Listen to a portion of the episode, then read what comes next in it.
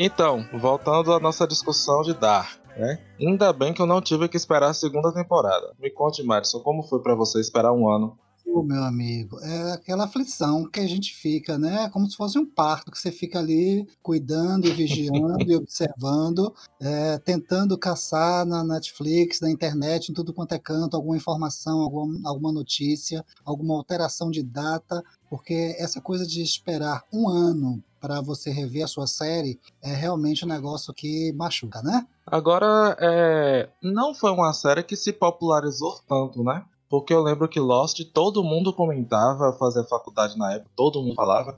E tinha muitos fóruns, a internet estava popularizando na época. Então eram teorias de Lost o tempo todo. Olha, é, há uma peculiaridade aí com relação a, a Dark, é que Dark é uma série primeiro, ela não é americana, nem é inglesa, que são os dois países, me parece, que têm um destaque maior aí, midiático, né? No sentido de lançamento de séries e filmes, é uma série alemã. A segunda coisa é por onde ela foi lançada. Dark foi lançada na Netflix, que é um serviço de streaming, enquanto Lost, eu não me lembro se Lost foi, eu não acompanhei Lost pelo, pelos canais, né? Pela TV, saiu na TV. Então eu acredito que esse fator tenha sido preponderante para que Lost tenha recebido uma divulgação maior, tenha alcançado um público maior. É, eu acho que também que Lost era, tinha um pouco mais de espetáculo, né? Tinha explosões, tinha mais ação e tudo. Então as pessoas realmente gostavam. Dark, ela já é uma série mais nichada. Então é aquela, ela é um pouco mais complexa, o que afasta a maioria das pessoas. Tem a questão da viagem no tempo, a questão das teorias, que envolve muita física, física quântica, inclusive. Mas eu acho que por isso também dificulta. Acho que ela não ficou assim povão, não. E Dark também, ela novinha, né? Além de ser uma, uma série curta, apenas três temporadas. Lark, é, Lost foi o quê? 550? não, não, pare com isso, né? Realmente. É, Dark Pronto. inteira, Dark toda tem 26 episódios, né? Então, assim, Exatamente. Dark inteira caberia na primeira temporada de Lost.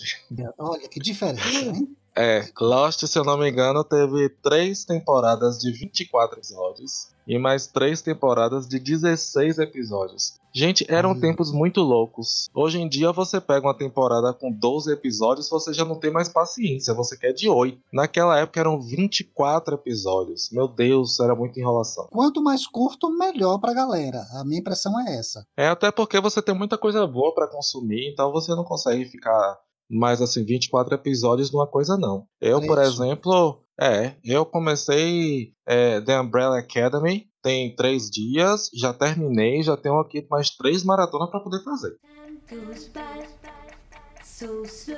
Então bora lá, segunda temporada. Jonas continua tendo pesadelos. E como sempre, né? Ele acorda com os pesadelos dele. Coitado, eu no lugar dele teria pirado na batatinha há muito mais tempo. Ele deve tomar um remedinho controlado, escondidinho, porque eu tomaria. Não, escondidinho não, mostra na primeira temporada ele toma remédio. Eu não sei se é antipsicótico, antidepressivo, mas mostra sim.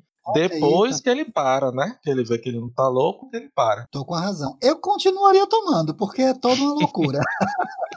então a primeira temporada termina com ele no futuro, né? Aqui a gente descobre que ele tá em 2052. Ele é meio que sequestrado. Não, ele não chega a ser sequestrado pela gangue, né? A impressão que a gente tem de início, no final da primeira temporada, é esse, que ele, ele é capturado. A impressão é essa. Só que na segunda temporada a gente percebe que não, que ele não foi bem capturado, né? Ele foi encontrado e aí, a partir daí, ele se enturmou e se virou, não fez parte da trupe futuristas ali, mas ele estava ali mais ou menos beirando aquele grupo, né, da Elizabeth. Isso, isso que eu ia falar. Trupe essa que é liderada pela mercenária Elizabeth, né? a menininha surda da primeira temporada, de repente ela vira uma mulher extremamente violenta e sanguinária. Ela já escondia o batom da irmã com aquela carinha de sonsa né, para usar na escola escondida. Mas ela era muito fofinha. E já tinha namorado, lembra? O namoradinho que pois também é. se comunicavam por linguagem de sinais. Na sequência, a gente descobre quem é Adam. Você é, elaborou alguma teoria quanto a Adam? A teoria que eu elaborei foi assim, de que era um super vilão, um cara super do mal, mas que, assim, que a gente não ia descobrir tão cedo. É, ele aparece logo no início da segunda temporada, né? Então, na primeira temporada, você tem Noah, depois você descobre que Noah trabalha para esse Adam. E só na segunda temporada, logo no início da segunda temporada, não lembro que episódio exatamente, é que ele aparece. E aí aparece o velhinho deformado. E aí você, meu Deus, o que é isso? Dark tem uma coisa que ela vai escalando. Isso é muito interessante. E me lembrou um pouquinho, você assistiu Breaking Bad? Não, não assisti. Que crime, que crime. Vou lhe denunciar aqui agora. Confessar que eu comecei a assistir, assisti dois episódios, mas não me pegou. Tá na minha lista ali na Netflix para assistir, mas ainda não encarei. Não, insista. Quando eu assisti Breaking Bad só tinha três temporadas. Então, quando chegou o boom, eu já estava viciado há muito tempo. É, o que eu queria comparar é que assim, Breaking Bad tem essa escalada no nível assim que você acha que você sabe tudo e tem aquele vilão foda, destruidor. Quando chega na segunda temporada, você descobre que o vilão é um capanga de um outro vilão e se abre todo um mundo de possibilidades. Então, Dark tem muito isso. Noah aparece como o maior mistério da primeira temporada. Você, meu Deus, quem é esse cara? Ele parece super poderoso, ele parece saber de tudo. De repente você descobre que ele é o capanga de Adam. É um dos personagens que nunca teve muito destaque, foi Francisca. Ela até desponta ali nos primeiros episódios, né? Ela tem a, aquele plano de estar tá juntando dinheiro porque ela quer sair da cidade. E aí a gente volta para aquela coisa que ninguém consegue sair da cidade. E nisso você tem uma personagem trans Aproveitando que a gente está falando de Francisca, para corrigir uma fala minha do episódio passado, eu falei que, que as filhas de Charlotte eram Francisca, Elizabeth e um outro rapaz. Na verdade, não é outro rapaz. É no caso do Maximus, ele não é filho da Charlotte, ele é filho de, do Yurik, do Yurik com a Catarina. Gente, é muito nome. Ele é filho do Yurik com a Catarina. Mas ele está tão presente na vida da Francisca que, por um momento, eu, assim, eu sempre achava que eles eram irmãos. Sabe aqueles rolos de, de incesto que, que acontece? Sim. O irmão pega a irmã? Então, é, é, em alguns momentos eu achava que eles eram irmãos, outras vezes eu achava que eles eram namorados, porque tudo loiro, tudo branco, tudo muito parecido. Mas é, um pouco é, chinês que olha para a gente, né? Tem uma, uma é. anedota é. e o pessoal da Ásia olha para a gente e diz assim: vocês são todos iguais, eu não vejo diferença entre vocês. né? Vocês brasileiros, para mim é tudo igual, não vejo diferença. É mais ou menos eu olhando para eles. Magnus, que é a cara de Tom Hiddleston, né? Que, que faz o, o Loki da Marvel. Isso. Depois, quando ele começa a aparecer com cabelo preto, ele fica idêntico. Muito parecido. Muito, Muito parecido. parecido. Exato. Então, voltando aí, fechando esse, esse parêntese, essa troca de correspondência, essa troca de favores, porque me parece que a, essa coisa da drogas, venda e correspondência que vai que vem, é uma das coisas que fica sem pé nem cabeça na trama de Dark. Tem algumas outras que a gente vai comentar para frente, eu presumo, mas essa é uma delas. É uma, uma história dentro da história que não leva a lugar nenhum. Então, Alisson, o que foi que você entendeu do paradoxo de Bootstrap? Meu amigo, é, até onde eu entendi, é aquela situação teórica em que um elemento é perdido no tempo. Porque nessa teoria, não apenas o passado influencia o futuro, mas também o futuro influencia o passado. De tal maneira que você não sabe onde o evento começa e onde o evento termina. Três exemplos. Podemos dá-los?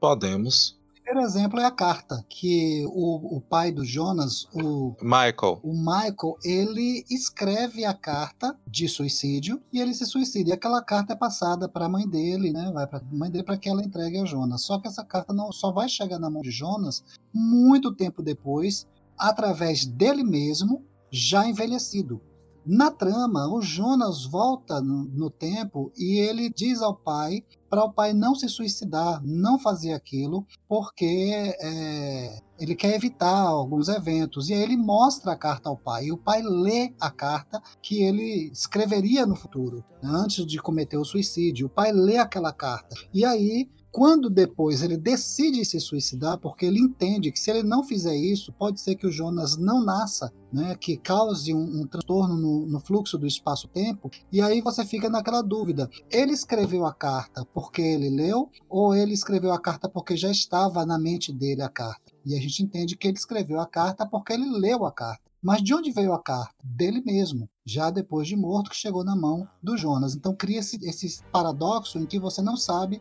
quem chegou primeiro. O segundo é a máquina do tempo. Existe uma máquina do tempo, né, que aqui ela tem uma ênfase maior justamente na segunda temporada e na terceira, um pouco menos na primeira. Na primeira usava-se muito os túneis para se viajar no tempo, não é verdade? Isso. Aí na segunda temporada, a ênfase é para uma máquina que é menos restritiva com a questão da, dos 33 anos. A elaboração dela, ou a criação dela, é por um relojoeiro no passado. Que eu nunca lembro o nome dele.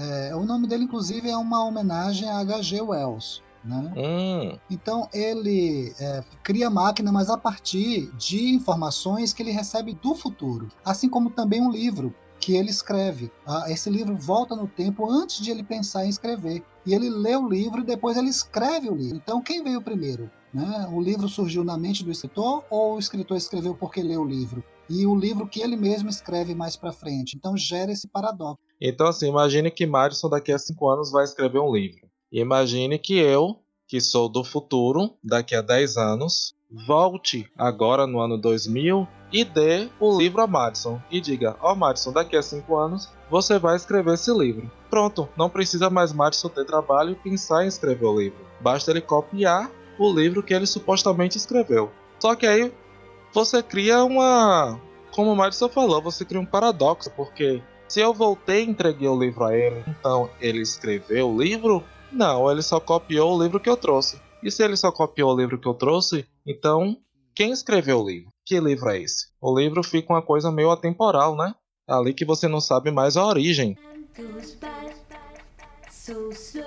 E aí a série começa a jogar luz na relação entre Charlotte e Noah, que você não sabe qual é, mas você sabe que existe uma relação entre os dois. Charlotte, que até então a gente pensava que era filha do relojoeiro, filha não, neta do relojoeiro, mas que a gente acaba descobrindo que ela não sabe quem são os pais dela.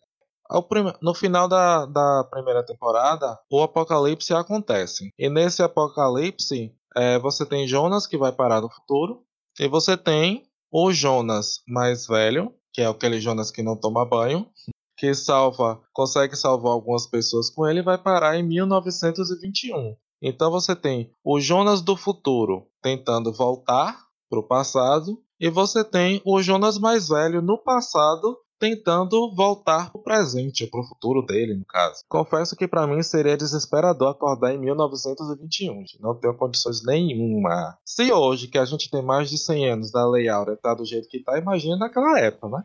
Que eu acho que nem caberia a gente comentar tanto, mas a questão da representatividade, negra na série é um negócio a gente não pode nem falar, em se tratando de uma cidade do interior da Alemanha, né? Então, o ter gente branca é o que se espera, vamos dizer assim. É, eu acho que a gente pode dar um desconto, né? Porque a gente tá falando da Alemanha. E também você não tá falando da Alemanha capital. Você tá falando, como você disse, da cidade de interior. Mas se você não tem representatividade negra, você tem uma mulher trans, né? Você tem é, o, o, Peter, gay incubado, né? É, a gente poderia dizer que ele é um bissexual. A gente gosta da, da, dessas, dessas tarjas, né? desses rótulos, né? Nos ajuda, na nossa ignorância, nos ajuda a, a, a, a entender mas é, ele seria um gay, poderia ser dito de um bissexual, afinal ele casou. É, eu acho que ele é bissexual. Né, ele faz um pacto com a esposa uhum. encontrar lá a, a, Bernadette e tal, apesar de que a esposa Charlotte ela vive sempre meio desconfiada dele, o que, que você estava fazendo, tal hora, com quem você prometeu. Que é uma relação que eu não entendo, porque eles estão juntos para quê? Porque eles dormem em quartos separados. E aí é só pra, pra manter o status do casal. Sim. Então deixava ele fazer o que ele quisesse da vida dele. Mas assim, uma coisa que a série tem são personagens femininas fortes. Isso. E aí eu acho que a gente pode falar de uma personagem que não tem muita relevância na primeira temporada, mas que ela rouba a segunda temporada inteira, que é Cláudia.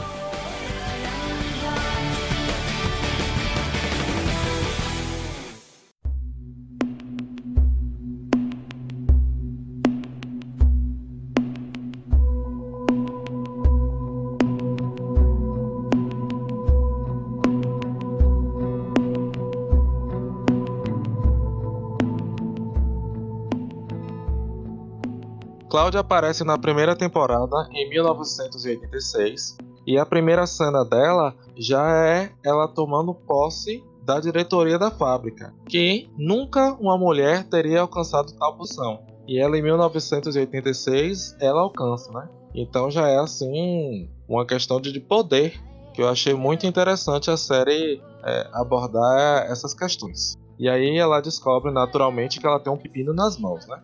E que ela precisa resolver. Ela é uma mulher forte, ela é inteligente, ela é proativa, ela é determinada e ela quer ver acontecer. E o que é que acontece? Cláudia recebe uma visita de Cláudia.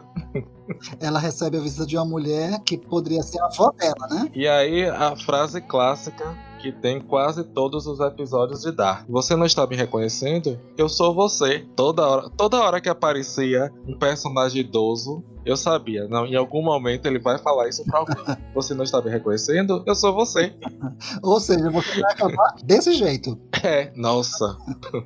A Cláudia, quando aparece, a primeira coisa que eu pensei, né? Quando ela se identificou, eu não posso nem chamar de alter ego. Pra ela mesma, mais jovem, a primeira coisa que eu pensei minha filha, bem que você podia ter usado um pouco mais de hidratante, né? Porque no futuro Infelizmente a situação é complicada. E aí Cláudia, Cláudia, vamos chamar assim, né? Cláudia mais velha vira uma riponga total, né? Com aqueles cabelos longuíssimos e soltos e, e ela não tá nem aí. Ela virou assim. É. Aliás, todos os personagens, esses personagens, os viajantes, vamos chamá-los assim, são todos com cara de viajante mesmo, né? Aquele povo que vai fazer mochilão na Europa, que toma banho, sempre com as mesmas roupas, sempre com a mesma cara suja. Que eu, gente, pelo amor de Deus, que futuro é esse? Se arrastando no buraco, gente.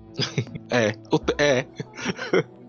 o tempo todo se arrastando no buraco. Então, assim, só pra gente situar, o que é que acontece? Você. agora você já tem uma outra linha temporal, que é 1921, que a gente tem a Cláudia criança. A Cláudia criança perde o cachorro na, na caverna, né? Isso, o cachorro entra na caverna e se perde. A Cláudia de 1986, passando como quem não quer nada na frente da caverna, acaba achando o cachorro que sai de lá. E aí aparece a Cláudia mais velha para reclamar que o cachorro é dela. Nossa. E é mais ou menos aí que você descobre que a, Clá que a Cláudia também começa a fazer as viagens dela. Né? Ela fez uma coisa muito interessante, porque ela viaja para 2019 e ela faz uma pesquisa na internet de tudo o que aconteceu nos últimos 33 anos. Ela é uma gênia. É o que eu faria se eu pudesse. Se chegasse no futuro, eu pesquisaria tudo o que aconteceu para trás, né? Eu, inclusive, iria anotar umas apostas, sabe? Uns números da cena, uns negócios assim, sabe? Meu filho era a primeira coisa que eu ia anotar. eu não vou mentir, eu ia arranjar logo um jeito de ficar rico fácil.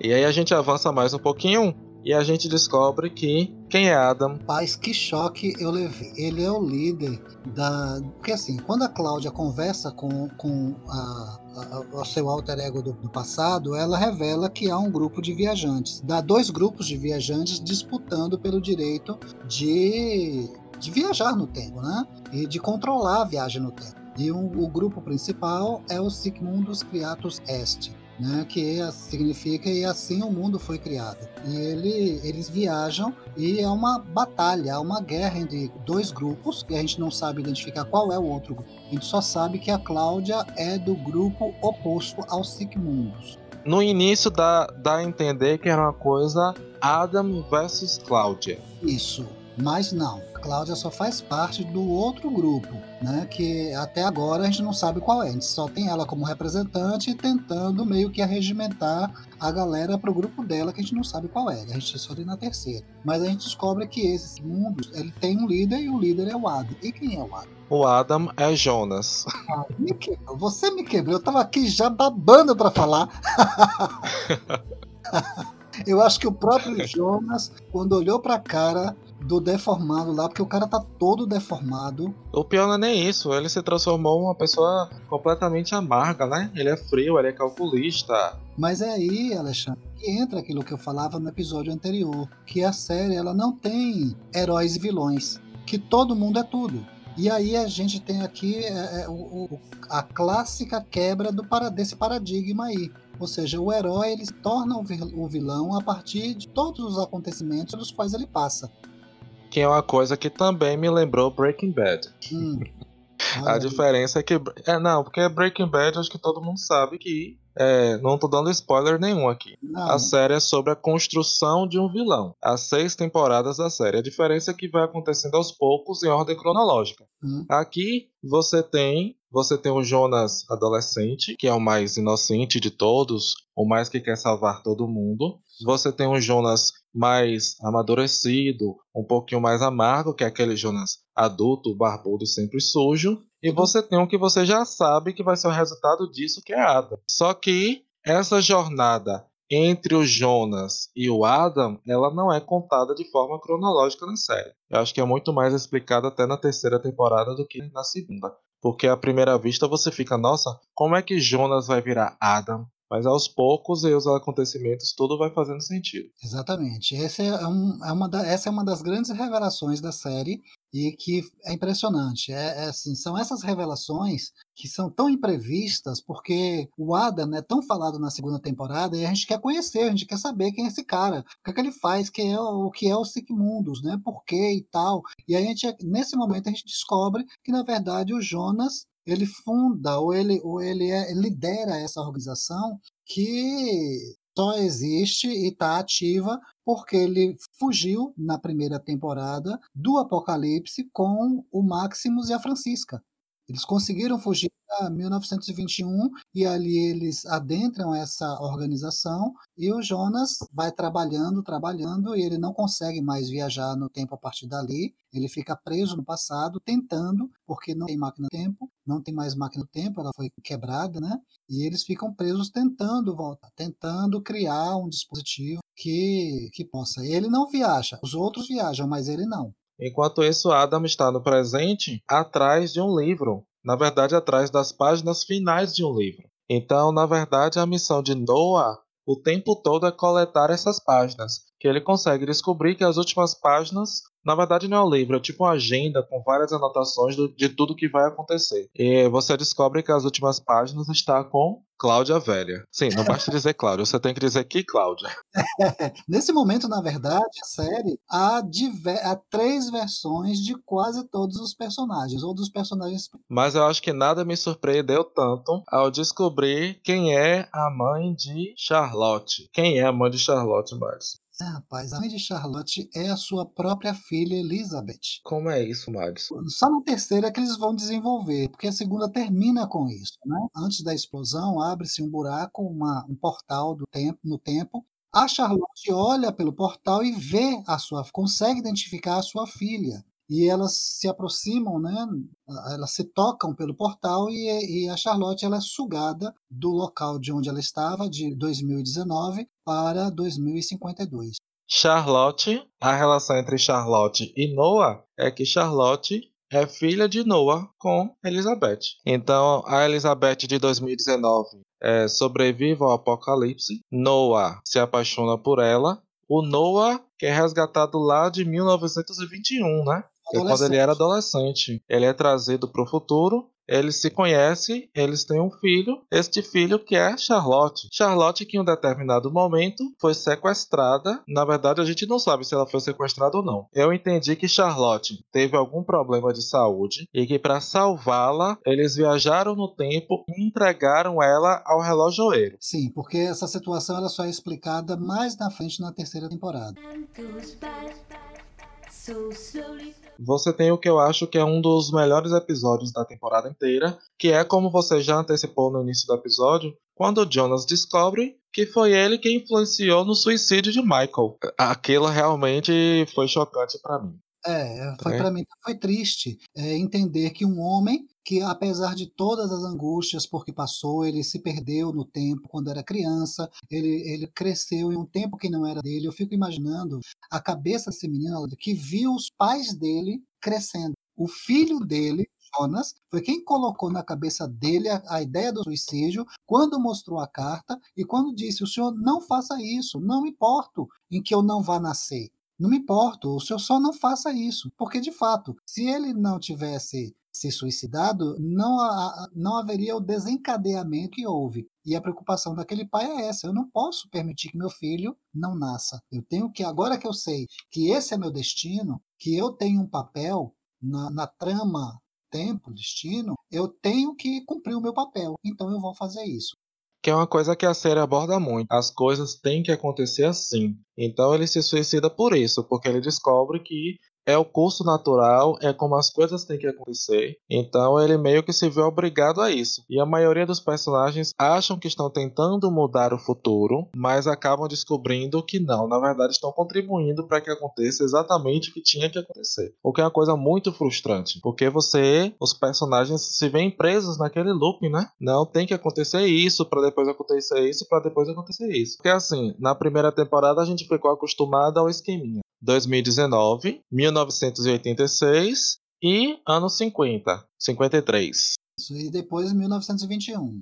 Isso, aí depois entra 1921 e no início da no início só no final da primeira temporada é que entra o futuro pós-apocalíptico de 2052. E aí o que, que eles fazem? No final da segunda temporada, surpresa, existe um mundo paralelo também. O Adam, ele é marcado por um trauma profundo, que foi a perda do seu grande amor. Esse grande amor, ele permeia toda a segunda temporada através dos sonhos de Jonas, daquele, não, eu te quero, mas eu não posso, Marta, eu amo Marta, mas eu, eu quero Marta, mas eu não posso porque Marta é minha tia. Marta é, é irmã de, de Mikkel e de Maximus. Né? E ao mesmo tempo, Mikkel, que se torna o Michael, é pai do Jonas. Então Jonas acaba se apaixonando pela sua tia. Então esse conflito do incesto permeia o desejo proibido. Conflito que se ele fosse um Lannister não existiria, né? Então quem assistiu Game of Thrones aí sabe que lá não tinha esse problema. Então eu acho que aí é para botar um pouquinho de drama shakespeariano. Mas qual é o drama? O drama aí é que o Adam sofreu a perda do seu grande amor, a Marta. Então ele volta no ele ele faz a, a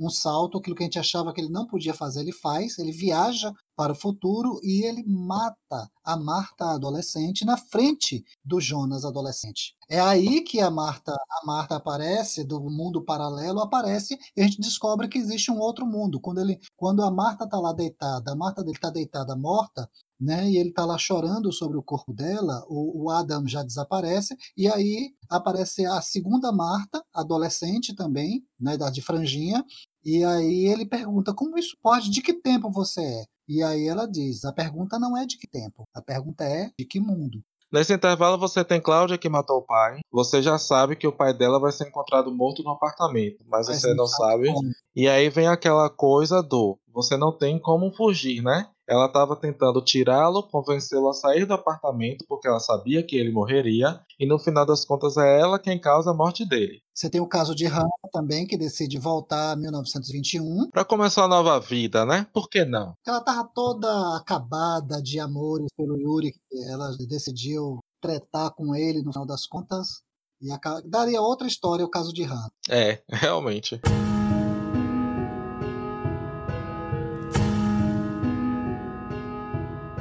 Notas para a segunda temporada de Dark. Amigo, eu dou 10. Eu gostei muito do desenvolvimento, apesar daquelas histórias que gente sabe que não chegaram a lugar nenhum, mas eu, eu dou 10, porque eu gostei muito, muito, muito mesmo, porque esclareceu muita coisa da primeira temporada que tinha ficado em suspense. A gente ficou sem, sem resposta na primeira e que respondeu na segunda quase que, vamos dizer assim, 98%. Eu considero realmente a segunda temporada a melhor das três, disparado. Uhum. Para mim também é, é 10 de 10 é a temporada mais frenética. Isso. O tempo todo você tem mistérios novos, mas ao mesmo tempo esses mistérios é, vão se solucionando, não é uma coisa que fica sempre empurrando para depois, ela entrega. Você tem muitos reencontros que você nem sabia que queria, mas todos eles são muito bons, uhum. que é uma coisa que depois, em outro cast, a gente vai falar, que me irrita em The Umbrella Academy, que eles não se encontram e quando eles se encontram eles não conversam é, sobre o que tem que conversar. E aqui não, os personagens se encontram,